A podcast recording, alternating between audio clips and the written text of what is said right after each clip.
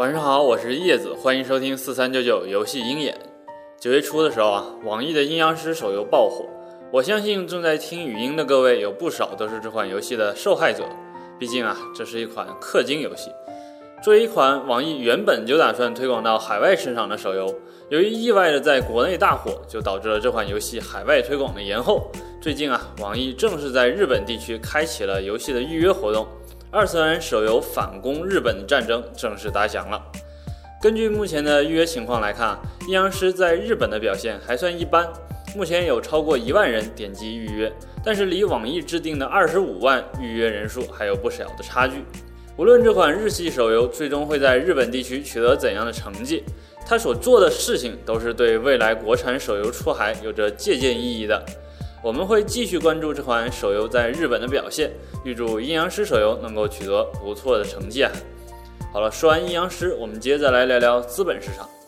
今天，空中网宣布已经与母公司达成了私有化协议，以空中网 CEO 王雷雷为首的一个投资者联盟将以2.99亿美元的现金收购空中网。目前，董事会已经批准了这个私有化协议。交易完成后啊，空中网将在美国纳斯达克退市。相信要不了几年就会回归 A 股了。目前，空中网已经成为了战争游戏代理商的代名词，旗下的几款端游和手游都拥有不错的营收成绩。预计回归 A 股的话，市值会比现在高出许多。除了空中网以外啊，厦门资本市场也迎来了好消息。根据证监会发布的批文来看，前不久提出上市需求的问道游戏开发商厦门吉比特公司已经通过了上市批准。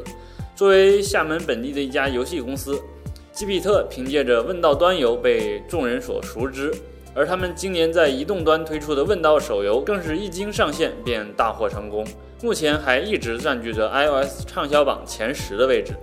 不得不说呀，这真的是厦门互联网行业的一个好消息。作为一个二线城市，厦门孕育出了许多互联网及游戏相关的上市企业。在厦门这座花园城市里，手游寒冬好像并不存在啊。